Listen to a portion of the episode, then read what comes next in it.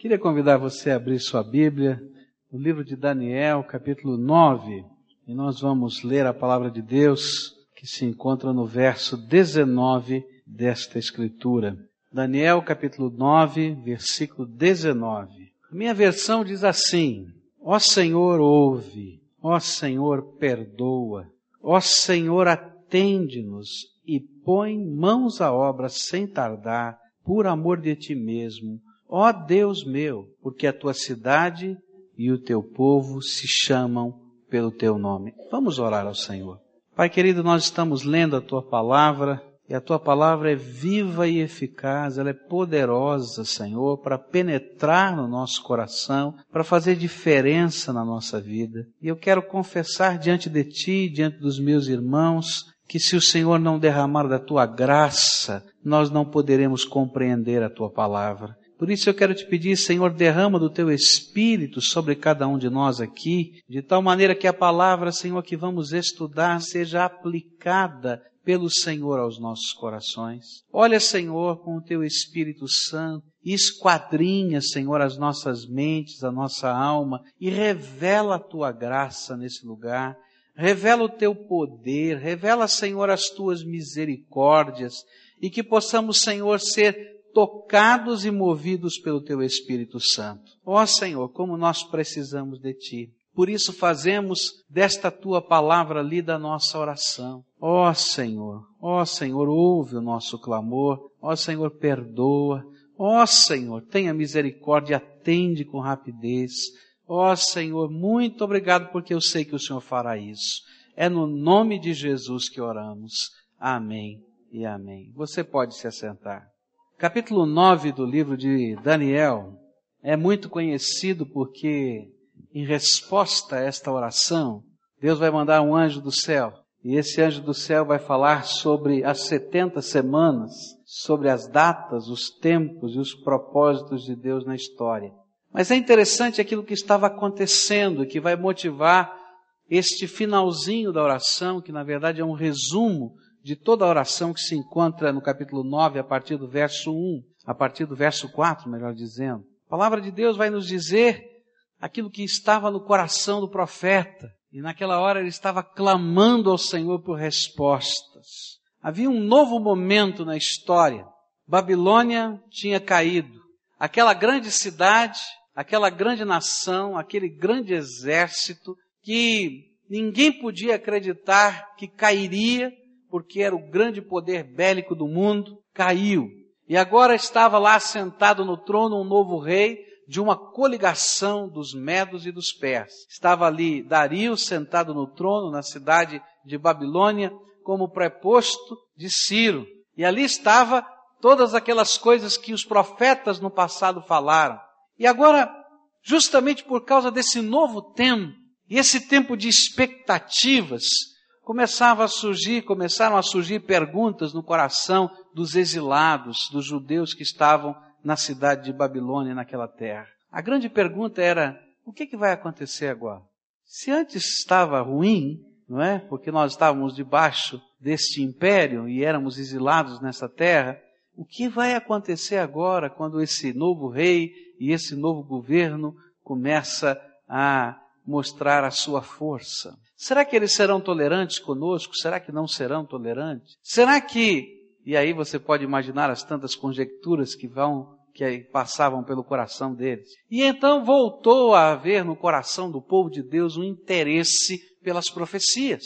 E eles queriam saber o que, que a Bíblia falava, o que, que os escritos falavam a respeito desse tempo. E eles começaram a estudar os escritos sagrados e acharam o profeta Jeremias. E lembraram que no profeta Jeremias, no capítulo 25, verso 11, dizia assim: E toda esta terra virá a ser uma desolação e um espanto, e estas nações servirão ao rei de Babilônia 70 anos. E lá no capítulo 29, verso 10 dizia: Porque assim diz o Senhor, certamente que passados 70 anos em Babilônia, eu vos visitarei e cumprirei sobre vós a minha boa palavra, tornando a trazer-vos a este lugar. E aí então o povo começou a comentar: olha, as profecias dizem que vai chegar um tempo em que Deus vai nos trazer de volta para nossa terra.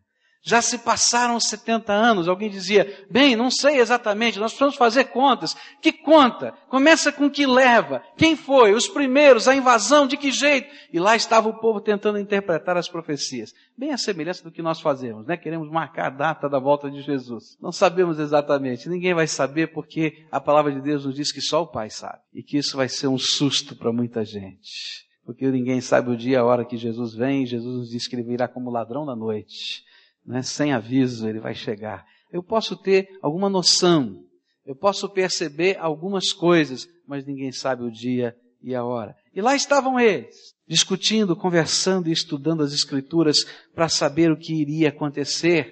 E nesse momento Daniel começa a fazer uma oração. E ele vai então orar ao Senhor. Verso 3: Eu, pois, dirigi o meu rosto ao Senhor, Deus, para o buscar com para o buscar com oração e súplicas, com jejum, saco e cinza. E aí ele começa a sua oração no verso 4 e termina no verso 19. Nessa oração eles estavam perguntando: Senhor, quando? Senhor, o que falta? Senhor, e agora? E no verso 19 nós vamos encontrar um resumo dessa oração. Aquelas coisas que representavam o sentimento de Daniel, os sentimentos daqueles que estavam com ele à beira do rio, naquele lugar de adoração, e que estavam consultando as Escrituras e que faziam parte desse tempo de oração.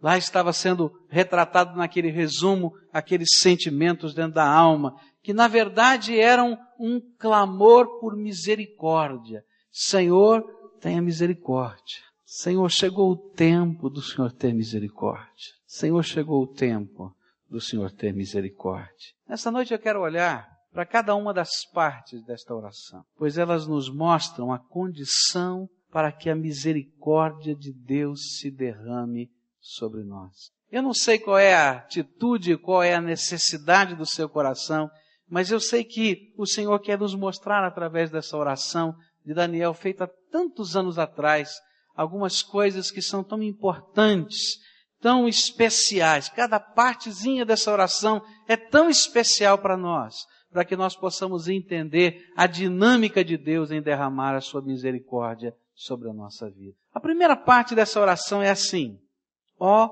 Senhor, ouve. Ó Senhor, ouve. E não parece estranho esse pedido?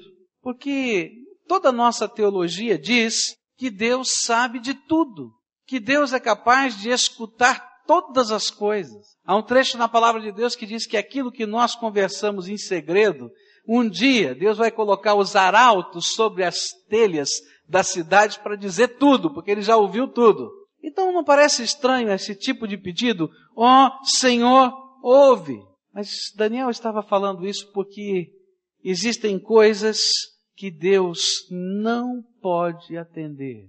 Existem coisas que apesar de Deus ouvir, porque ele sabe todas as coisas, ele não pode atender. E certamente, se ele estava estudando o livro de Jeremias, estava vindo à mente dele algumas das respostas que Deus deu a Jeremias, quando Jeremias orou pelo seu povo. E quando ele pediu que aquelas coisas que ele estava vendo, naquelas visões do futuro, que falavam sobre o desterro do povo de Israel em direção à Babilônia, que não acontecessem, que Deus tivesse misericórdia. E por isso Jeremias orou por aquela nação e pediu e clamou que aquelas coisas não acontecessem. E olha só o que Deus respondeu. Jeremias 14, verso 11 diz assim: Disse-me ainda o Senhor: Não rogues por este povo para o seu bem. Não faça essa oração, não porque essa oração eu não vou atender. No capítulo 15, versículo 1 diz assim, de Jeremias: Disse-me, porém, o Senhor: ainda que Moisés e Samuel se pusessem diante de mim, não poderia estar a minha alma com este povo. Lança-os de diante da minha face. Saiam deles. Duro, hein? Deus falou dos dois maiores intercessores de Israel. Moisés, que um dia orou por aquele povo e disse: Senhor, se for preciso, risca o meu nome do teu livro, mas salva esse povo. E o Senhor vai dizer para Moisés: Eu vou salvar aquele povo, mas quero dizer para você que eu escrevo o nome de quem eu quero nesse livro e risco o nome de quem eu quero. Não tem nada a ver com isso, não. Samuel, diante daquela batalha, quando o povo estava perdendo, ele levanta ali, coloca aquela pedra no chão e faz aquela oração e diz: Até aqui nos ajudou o Senhor e vai continuar nos ajudando. E aí a graça de Deus vem e diz assim: Mas ainda que Samuel e Moisés se levantassem, se pusessem diante de mim, não poderia estar a minha alma com este povo, lança-os de diante da minha face, saiam deles. Capítulo 15 de Jeremias, capítulo 6, versículos 6 e 7 diz assim: Tu me rejeitaste, diz o Senhor, voltaste para trás, por isso estenderei a minha mão contra ti e te destruirei. Estou cansado de me abrandar, e os padejarei com a pá nas portas da terra, e desfilei e destruí o meu povo. Não voltaram dos seus caminhos. Sabe por que Daniel começou a sua oração dizendo: Ouve, Ouve, Senhor, ouve. É porque há algumas orações que Deus não vai ouvir. Há algumas orações que Deus não vai atender.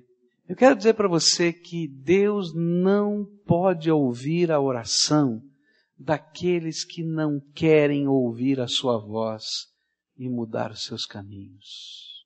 É dura essa palavra, né? que Deus estava dizendo para Jeremias e que Daniel estava refletindo no seu coração naquela hora de oração, era o seguinte: olha, eu tentei trazer esse meu povo para perto de mim.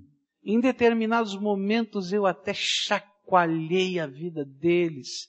Eu trabalhei de todas as maneiras para afofar essa terra, mas o coração deles continua duro e eles não querem mudar os seus caminhos. Se você ler o capítulo 14 de Jeremias, você vai ver algumas orações que eles estavam fazendo. Senhor, perdoa, nós nos arrependemos, nós queremos acertar a nossa vida. E Deus diz assim: Não acredito no que vocês estão falando. Por isso não vou atender a oração de vocês. Coração duro impede que Deus nos abençoe.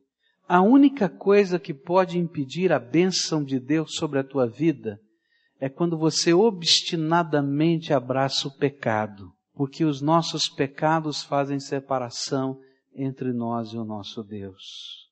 O coração duro desta nação impedia que Deus ouvisse o clamor até dos seus intercessores, homens que eram comprometidos com Ele. Por isso existem algumas orações que Deus não vai atender. Porque elas não representam a oração de um servo que se coloca debaixo da autoridade do Senhor. Mas às vezes elas somente representam aqueles jogos da nossa alma para manipularem as situações da nossa vida. Nós não queremos servir a Deus, na verdade. Nós queremos que Deus nos sirva em todo tempo, em todo lugar a esse tipo de oração Deus não atende. Porque se ele atendesse, você e eu não entenderíamos quem ele é e perderíamos a grande bênção de sermos transformados pela sua presença e pelo seu poder. Por isso, Daniel começa essa oração assim: Senhor, ouve, ouve, por favor, ouve essa oração. A minha pergunta para você é: como é que está o seu coração? Você já percebeu como é fácil na minha vida e na sua vida a gente brincar com as coisas sérias de Deus? A gente acredita que sabe as palavras mágicas em nome de Jesus. Pronto, está resolvido, tá? Que a gente conhece o poder mágico, o sangue de Jesus, mas a gente não entende o compromisso absoluto. Eu quero dizer para você que o nome de Jesus é poderoso. A Bíblia diz que o nome dele está sobre todo nome no céu e na terra. Diante desse nome, os demônios se curvam, são expulsos. Diante desse nome, todo joelho vai se dobrar. Mas ele não é uma palavra cabalística para você lançar por aí. Ele é o nome do teu Senhor. E se você não se colocar debaixo do senhorio dele, você vai ser julgado por esse nome. Eu quero dizer do poder do sangue de Jesus. O sangue de Jesus é poderoso para nos purificar de todo o pecado. Ele limpa a nossa alma. Mas o sangue de Jesus não é o sabonete da tua pia, que você joga para lá ou para cá. ele é precioso porque custou a morte do meu Senhor na cruz do Calvário. E ele deve ser honrado por aqueles que se colocam debaixo da autoridade desse Senhor. O que Deus estava dizendo nesse contexto todo dessa oração é que nós não podemos brincar com as coisas santas e que nós não podemos fazer da nossa vida um jogo com Deus, mas que nós devemos entender quem Ele é. Ele é Senhor, Ele é soberano, Ele é grandioso, é glorioso e nos ama. Por isso Ele deve ser honrado e reverenciado. E só por pessoas que o honram e o reverenciam, Ele vai ouvir e atender. Não brinque de crente. Não brinque de santidade, porque vai chegar um tempo que Deus vai dizer: não escuto mais esta voz, até que você entenda que eu sou o Senhor da tua vida. E é por isso que muitas vezes temos nós que passar também por situações como esta do povo de Israel. Tempos em que parece que um grande silêncio envolve a nossa alma. E a gente diz: O que está havendo, Senhor? Ele diz: Olha, eu quero que você entenda o que eu quero construir no teu coração e na tua vida. Daniel teve plena consciência destas coisas, ele estava estudando o livro de Jeremias, diz a Bíblia. Logo no versículo 2, ele vai falar sobre isso, que ele foi lá mexer nesse livro. Todas essas coisas estavam na sua mente. A oração que ele fez, do verso 4 ao verso 19, são citações da Bíblia. Ele vai citando versículos e versículos da Bíblia, desconectados, não estão em sequência, pedacinho daqui com pedacinho dali, porque ele sabia o que Deus tinha falado ao coração dele. Como eu e você também sabemos aquilo que o Espírito Santo fala ao nosso coração. Por isso, a segunda parte dessa oração foi: Ó oh, Senhor, o que? Perdoa. Senhor, eu sei que para o Senhor nos ouvir e nos atender tem que haver perdão. E é interessante que quase toda essa oração, do capítulo 4 até o verso 19, é quase toda ela é um pedido de perdão. Ele vai lembrar daquilo que Moisés falou. É interessante aquilo que Moisés vai fazer na despedida do povo. Lá no livro de Deuteronômio, Moisés faz uma canção. Ele compõe uma canção e diz assim: Olha, vocês vão cantar essa música todo o tempo, porque eu quero que essa música seja um testemunho contra vocês, lá na frente na história. E era uma das canções mais tradicionais do povo. E sabe o que dizia essa canção? Era que depois que eles entrassem naquela terra, um dia, eles iam se esquecer do seu Deus, e iam adorar deuses de pau, pedra, e Deus teria que tirar a terra deles, colocá-los espalhados pelo mundo, para depois devolver por um milagre essa mesma terra, para que eles soubessem quem é o verdadeiro Deus e Senhor. E Daniel vai dizer: Ah, Senhor, eu sei tu falastes naquela profecia que nós cantamos como nossa canção. E aquela profecia é verdade. E nós estamos vivendo isso. Mas tenha misericórdia de nós, porque somos pecadores e pecamos contra ti. E, gente, quando eu olho para aquilo que Daniel estava fazendo, eu fico pensando a angústia que havia no coração dele. Porque dentro da teologia judaica, todo perdão precisa de um sacrifício. Todo perdão precisa de um sacrifício. A base do perdão é que o salário do pecado é a morte. Alguém tem que morrer no teu lugar. E então o que se fazia? Pegava aquele animalzinho, colocava-se a mão sobre a cabeça dele, e ele era então imolado, ele era degolado ali, diante dos teus olhos, para você saber que o teu pecado matou aquele bichinho. E de repente o templo está destruído e não tem mais lugar de sacrifício. E ele está olhando para Deus e dizendo: E agora, Senhor? Como é que vai ser? Porque eu entendo a consequência do pecado. E tudo que nós vivemos durante esses 70 anos foi consequência do nosso pecado. E o Senhor fechou as portas das bênçãos e deixou que nós vivêssemos do nosso jeito, para que a gente pudesse entender que tudo quanto tínhamos e fizemos era a bênção do Senhor. Mas e agora? Perdoa-nos e nós não temos nem um animalzinho para colocar diante de ti. Daniel, pelo poder do Espírito Santo, vai entender uma das coisas mais preciosas das Escrituras, que Deus nunca quis um animalzinho, o que ele queria era um coração quebrantado e contrito na presença dele, que se entregava totalmente. E se você ler o capítulo 9 de Daniel, você vai perceber que ele, Daniel, se coloca no altar de Deus e diz: Senhor, sou eu que me coloco aqui. Tenha misericórdia de mim e do meu povo. Ele estava se oferecendo no altar. E essa é a base da nossa fé cristã. Um dia Jesus já morreu na cruz do Calvário por mim, derramou seu sangue, é verdade. Mas enquanto eu não me colocar no altar, não morrer para mim mesmo, como ele ensinou, e deixá-lo ser Senhor da minha vida, não tem como o perdão de Deus entrar no meu coração. Há uma figura bonita escrita pelo profeta Joel, no capítulo 2 do livro de Joel. A Bíblia diz assim, versos 2, 12 a 17. Todavia ainda agora, diz o Senhor, convertei-vos a mim de todo o vosso coração, e isso com jejuns, e com choro, e com pranto, e rasgai o vosso coração e não as vossas vestes, e convertei-vos ao Senhor vosso Deus, porque Ele é misericordioso e compassivo, tardio em irar-se, grande em benignidade, e se arrepende do mal. Quem sabe se não se voltará e se arrependerá e deixará após si uma bênção em oferta de cereais e libação para o Senhor vosso Deus? Tocai a trombeta em Sião, santificai um jejum, convocai uma assembleia solene, congregai o povo, santificai a congregação, ajuntai os anciãos, congregai os meninos e as crianças de peito, sai o noivo de sua recâmara e a noiva do seu tálamo. Chorem os sacerdotes, ministros do Senhor, entre o alpendre e o altar e digam, poupa o teu povo, Senhor, e não entregues a tua herança ao opróbrio para que as nações façam escárnio dele, porque diriam entre os povos: onde está o seu Deus? Sabe?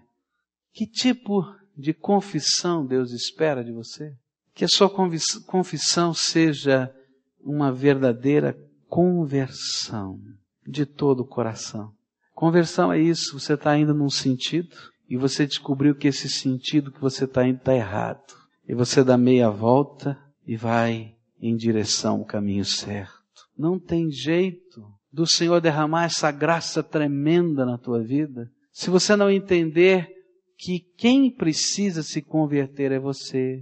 Não é Deus que tem que se converter agora e me dar uma bênção, mas sou eu que preciso me converter para entrar na bênção de Deus. Porque a bênção nunca me foi tirada. Eu é que escolhi o caminho da maldição. Um dos símbolos bonitos do Velho Testamento era o da bênção e da maldição. Eles se colocavam no meio de um vale, existiam duas colinas, duas pequenas montanhas, e lá naquela montanha dizia: aqui é o lugar da bênção, e aqui é o lugar da maldição. Nesse lugar da bênção você tem um compromisso. Deus há de ser o teu único Senhor. Aquele lugar é o lugar da maldição, onde você pode ter tantos senhores quanto você queira. Escolhe agora para onde você vai. E sabe, essa cena, você está no meio do vale, onde tem essas duas colinas, continua até hoje. Você pode escolher o caminho que você quiser da vida. Agora lembra de uma coisa, só tem um que conduz a benção. E esse caminho é Jesus Cristo. Ele disse, eu sou o caminho, a verdade e a vida, e ninguém vem ao Pai senão por mim. Vai para lá. Agora, se você não quiser, pode escolher o que você quiser. Agora, entenda que lá Deus não derrama a sua bênção. Você quer estar na bênção de Deus? Você quer que Deus escute a sua oração? Então entenda que quem precisa se converter é você. Não é Deus que precisa mudar de ideia. É você que precisa mudar de caminho. E não tem confissão verdadeira que não coloque dentro de nós a percepção de que temos que deixar alguma coisa e abraçar uma outra coisa nova. Nós temos que deixar aquilo que nos separa da graça de Deus para abraçar com as duas mãos aquilo que é graça bendita e eterna do nosso Senhor. É isso que Joel estava dizendo. E ele vai dizer: olha, não adianta só rasgar a roupa, tem que rasgar o coração. O que ele estava dizendo era do ritual. Olha, essa sua confissão de pecado não adianta ser apenas o ritual simbólico, mas ele precisa ser o rasgar do coração. Quando o judeu se sentia oprimido, angustiado, ele queria dizer para Deus que ele estava arrependido e que ele precisava da sua misericórdia, tinha todo um ritual. O ritual era rasgar as suas roupas. Se você for num funeral de um judeu até hoje, o chefe da casa que perdeu o seu ente querido, pode ser o filho mais velho ou o pai, tanto faz. Ele se apresenta diante do rabi, o rabi vem com uma navalha e rasga a sua camisa Porque ele está dizendo: olha, esse é um momento de humilhação e tristeza nessa casa. E eles rasgavam as suas roupas, vestiam um pano de saco, colocavam cinza sobre a sua cabeça e saíam chorando pela rua. E Deus estava dizendo assim: olha, eu não quero o saco, eu não quero a cinza, eu não quero a roupa rasgada, eu quero um coração quebrantado. Que entende que está num caminho que se afastou do Deus eterno. Nós não temos mais esse jeito na nossa cultura do saco, da cinza. Mas na nossa cultura nós temos uma série de coisas que às vezes maquiam aquilo que Deus quer fazer e falar no nosso coração. Dependendo da origem religiosa que você vai, vai, vai analisar, você vai encontrar, por exemplo, aquelas tantas experiências de se machucar a si mesmo para tentar dizer para Deus a sua necessidade. Então eu vou subir as escadarias de joelho para dizer para Deus que eu estou quebrantado e contrito. E o Senhor diz: não adianta ter o joelho rasgado, você precisa ter o coração quebrantado. Se você olhar para a cultura evangélica, você vai nos ver em tantas situações. Quem sabe você vai fazer jejum e oração, quem sabe você vai subir na montanha, ou quem sabe você vai usar as palavras mágicas. Jesus vai olhar para você e dizer: Filho, quando é que você vai quebrar o teu coração e deixar o seu teu Deus? Que Ele quer um retorno, um compromisso uma busca sincera de que a presença de Deus na nossa vida nos transforme e nos santifique. Daniel entendeu isso. Por isso toda a oração no capítulo 9 foi um clamor, Senhor, perdoa-nos, porque pecamos de fato contra ti. Remove a nossa iniquidade e transforma a nossa vida. Nós nunca vamos entender isso se não compreendemos que os pecados têm consequências sobre a nossa vida. E era por isso que Deus segurou 70 anos essa história. Porque o povo não entendia que pecado tem consequência. Sabe por que às vezes Deus não ouve algumas das suas orações? A Bíblia diz que Ele tem prazer de encobrir os nossos pecados. E aqueles a quem Ele encobre é porque Ele ama. E muita coisa que você já fez de errado na tua vida, o Senhor, pela misericórdia dele, encobriu. Ninguém sabe. Está guardado. Você foi lavado, restaurado. Mas se o teu coração não está quebrantado, e se a tua vida não quer ser transformada, Deus começa a descobrir. Pode olhar na tua vida, na tua experiência. E Ele começa a permitir que as consequências venham. E você começa a dar trombada com a vida. E você começa a se ralar todo pela vida. E você começa a dizer, Deus, se converta. E manda a bênção. E o Senhor olha para a gente e diz assim, moço, converte o teu coração que a bênção nunca se afastou de você. Sabe por que, que Deus às vezes permite assim? Porque não somente tem consequências sobre a nossa vida, o nosso pecado, mas às vezes nós não compreendemos que nós envergonhamos o nome do Senhor diante dos seus inimigos. Eu não me esqueço da palavra de Natan a Davi. Davi se coloca lá e depois daquele momento de confronto com Natan, Natan diz a ele: Olha, por que você envergonhou o Senhor diante dos seus inimigos? Porque Deus colocou o nome dele sobre você. Está entendendo? Eu não sei qual é o seu sobrenome, mas se um dia você recebeu Jesus como Senhor e Salvador da tua vida, você é de Jesus. Qualquer coisa, de Jesus. Porque Ele colocou o nome dele sobre a tua vida. Esse nome que é poderoso. E você precisa entender que é esse nome que está sendo envergonhado com os teus pecados. Daniel estava olhando para as profecias e orando ao Senhor. Ele dizia: Senhor, chegou o tempo. Chegou o tempo de uma entrega total dessa nossa nação para servir e honrar ao Senhor. A minha pergunta para você nessa noite é: será que não chegou o tempo na tua vida? Será que não chegou o tempo de você se entregar integralmente ao Senhor da glória? Quanto tempo mais você vai fugir dele? E não importa quais os rituais que cerquem a tua vida, porque nessa hora o Espírito Santo diz para você se você está fugindo ou não está fugindo do senhorio dele na tua vida. Não adianta viver uma fé sem compromisso, porque é o compromisso dessa fé que faz a vitória de Deus brilhar na nossa vida. A oração que Deus quer ouvir hoje é esta: a oração da confissão e da entrega total, do compromisso absoluto de quem anda na estrada real da glória bendita do nosso Senhor.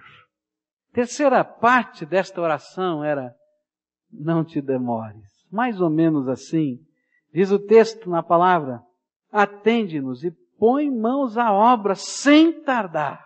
Senhor, não demora, não demora. Eu fiquei pensando, mas como nós somos assim, né? Nós às vezes demoramos tanto para ouvir a voz de Deus, mas às vezes as angústias nos fazem gritar. E nós começamos a gritar: Não te demores, ó Senhor, de agir em nosso favor. Vem logo em nosso socorro. Venham as tuas misericórdias segundo as tuas promessas. Mas sabe o que é maravilhoso? Ele não se demora. Sabe o que aconteceu? A Bíblia nos diz que imediatamente o anjo Gabriel saiu do trono de Deus trazendo respostas a esta oração. Olha só o que diz o verso 20. E enquanto estava eu ainda falando e orando e confessando o meu pecado e o pecado do meu povo Israel e lançando a minha súplica perante a face do Senhor meu Deus, pelo monte santo, santo do meu Deus. Sim, enquanto eu estava ainda falando na oração, o varão Gabriel, que eu tinha visto na minha visão ao princípio, veio voando rapidamente e tocou-me a hora do sacrifício da tarde. Oh, Deus bendito é esse. Não é verdade? Enquanto eu estava orando, naquela hora, naquele instante, o Senhor mexeu os céus. E disse, eu ouvi a oração que eu queria ouvir do meu servo, do meu povo. Vai logo! Não deixe ele terminar. E antes que ele terminasse de orar, estava lá o anjo do Senhor para dizer: Amado do Senhor, muito amado do Senhor, o Senhor ouviu a tua oração. É assim que acontece comigo com você. Lembra da história do filho pródigo?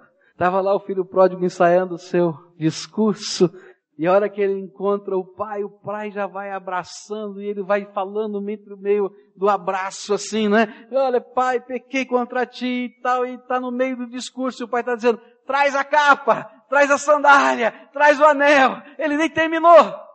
Você se demora para ouvir a voz de Deus, mas Deus não se demora em abençoar o seu povo. E quero dizer para você que quando nosso coração se quebranta e quando a nossa alma está na mão do Todo-Poderoso de verdade, os céus já começaram a se movimentar a nosso favor. Tem coisas no reino espiritual que você não pode entender, que a gente não vê, mas que já estão acontecendo, porque lá do trono de Deus as ordens estão dadas, e o Senhor dos exércitos celestiais coloca o seu pelotão, a sua tropa, para marchar em favor, em favor daqueles que o buscam. Está fazendo isso na minha vida, está fazendo isso na tua vida. Ele não se demora. Ele é o Senhor, Ele é fiel, Ele é fiel. Aleluia. A última parte dessa oração está no finalzinho do verso 19. Diz assim: Por amor de ti mesmo, ó Deus meu, porque a tua cidade e o teu povo se chamam pelo teu nome. Você sabe por que, que as nossas orações são atendidas? As nossas orações não são atendidas porque nós tenhamos confiança em nossos merecimentos. Meu querido, se você espera um dia que Deus te atenda e que você mereça alguma bênção, eu quero dizer que você vai para o inferno sem ver isso. Porque eu não mereço nada. Absolutamente nada. Porque eu sou pecador. Mas sabe por quê? Por que, que Deus nos atende? Porque nós somos capazes de confiar na misericórdia dEle, na graça dEle. Sabe por que, que Ele nos atende? porque Ele é misericordioso e cheio de graça. E quando Ele vê a atitude do nosso coração maleável na direção dEle, quando Ele vê que nós estamos despojados, então Ele tem prazer de derramar sua bênção e sua graça só por causa do seu amor e da sua misericórdia. E aí Ele coloca o nome dEle sobre a nossa vida. E nós confiamos na dignidade do nome dele, desse nome eterno. Ele honra o seu nome. É isso que a Bíblia nos ensina. Um homem de palavra na nossa cultura mantém a sua palavra porque ele quer honrar o seu nome. Não é assim? Eu conheço algumas pessoas que são homens de negócio, mas são homens de palavra. E eles fazem um negócio com você, diz, está fechado o negócio com você, não assinaram nenhum papel. E chega logo depois alguém e diz assim, você fechou com ele, mas já assinou? E diz, não, não assinei, mas empenhei minha palavra. Eu pago mais tanto, ou mais tanto. Ele diz, sinto muito, mas eu já empenhei a minha palavra. Eu já vi algumas pessoas assim. Você já viu? Gente assim? Está firmada a palavra e eu honro o meu nome. Você não é assim quando você pega e coloca uma assinatura sua num determinado documento. Aquela assinatura significa o teu nome. E você vai cumprir o que está naquele papel ou naquele cheque, porque simplesmente você empenhou o seu nome naquele lugar e você honra o seu nome. Eu quero dizer para você que o Deus Todo-Poderoso, muito mais do que você, honra o nome dele quando ele coloca o seu nome sobre as nossas vidas. Está entendendo? E ele coloca. E sabe como é que ele escreve o seu nome, o nome dele sobre as nossas vidas? Ele escreve Senhor, Salvador e Rei Jesus Cristo. E é por isso que a bênção de Deus está sobre a nossa vida, porque o nome dele, do meu Senhor, do meu Salvador e do meu Rei, está escrito aqui com seu sangue na minha vida. E eu trago para onde eu vou, como uma carta aberta diante dos homens, a assinatura de Jesus sobre mim. Mas eu quero dizer uma coisa para você, que ele só coloca o nome naqueles que permitem que ele seja quem ele é. Senhor, Salvador e Rei. Isso significa que nós precisamos nos colocar na posição de servo, redimido e súdito do nosso Senhor Jesus Cristo. Quando nós nos colocamos nessa condição de servo, redimido e súdito desse Senhor glorioso, então ele honra o seu nome empenhado a favor das nossas vidas. Isso em todas as situações, em todo tipo de confronto. Sejam confrontos espirituais e que venham as potestades e que venham realmente os principados e os domínios, porque quando olham para você, vem a assinatura de Jesus aí e dizem, não posso, porque esse aqui tem a graça do Salvador. Ninguém pode. Agora sai da posição de servo, redimido e súdito, você está perdido porque é o nome dele, é a presença dele que faz diferença na tua vida. Que venham as lutas, as tribulações, que venham os problemas, que venham as circunstâncias difíceis, mas se o nome dele está colocado sobre nós, nós seguimos em paz e segurança, porque sabemos quem tem o controle. Não sou eu, nem é você, nem são as pessoas, mas é ele, o Senhor soberano, e ele honra o seu nome, e nós vamos andando debaixo da sua soberania. É por isso que Daniel orou essa oração. Ó oh, Senhor, ouve. Ó oh, Senhor, perdoa. Ó oh, Senhor, atende-nos. E põe mãos à obra, sem tardar, por amor de ti mesmo. Ó Deus meu, porque a tua cidade e o teu povo se chamam pelo teu nome. Aleluia. Hoje o Senhor quer te ouvir. E sabe o que ele está dizendo? Filho meu, já passou o tempo. Eu tenho propósitos para a tua vida. Jeremias 29, 10 dizia que Deus não podia, não é isso? Ouvir. Mas que depois de 70 anos ele faria alguma coisa nova. E no verso 11 ele vai dizer que ele tinha e sempre teve propósitos de bênção sobre a vida daquele povo. E a mesma coisa vale para a minha vida. Já passou o tempo, está na hora. Se você ainda não conferiu na Escritura Sagrada, o tempo de Deus na tua vida é agora, é hoje. A Bíblia diz: se hoje ouvirdes a sua voz, não endureçais o vosso coração. Porque o tempo é agora, Ele quer ouvir a tua voz. Porque Ele já falou da voz dele ao seu coração. Eu quero dizer para você que hoje você precisa se converter. Você está no caminho que Deus não tem para você, que não é esse o projeto de Deus para a tua vida, que o Espírito Santo está dizendo, ô, oh, peraí, você está errado. Esse caminho não conduz ao lugar que você imagina. É caminho de maldição. Então dá meia volta e conversão é isso. Para onde você está. Para a tua jornada. Para agora. Agora. E dá meia volta. Porque é hoje o tempo de conversão. E não adianta, querido, você rasgar a tua roupa aqui, ou usar toda a liturgia que você conhece, ou todas as palavras mágicas que você imagina, se o teu coração não estiver na mão de Deus, não funciona. Porque não são as palavras, nem os métodos, é a presença dele na nossa vida que faz diferença. Quero dizer para você que é hoje que ele quer atender com presteza a tua oração. É hoje, é hoje que Deus quer atender com presteza. Ele quer começar a colocar os anjos de Deus para trabalharem a seu favor. Hoje de manhã tive uma surpresa muito gostosa. Chegou aqui uma família, a esposa veio me deu um abraço bem apertado, feliz e alegre, porque há mais ou menos um mês e meio atrás essa família chegou lá no meu gabinete completamente endividada, arrebentada, destruída em tantos aspectos da vida financeira. Talvez no máximo dois meses, mas não chega a isso. E essa mulher estava tão feliz porque Deus tinha restaurado a vida deles. Faltava bem pouquinho para terminar todas as coisas e todas as dívidas. Porque eles tiveram a coragem de dar os passos que Deus queria que eles dessem. Passos concretos, de ajuste, de acerto. E Deus não tarda. Não, não tarda não. Ele tem presteza em mover o céu para nos abençoar. Experimenta, faz prova dele. Você vai ver como é rápido, porque Deus honra o nome que Ele coloca sobre a nossa vida. Eu quero dizer para você que é hoje que Ele quer colocar o nome dEle como garantia da tua salvação, como garantia da tua bênção, como garantia da tua libertação.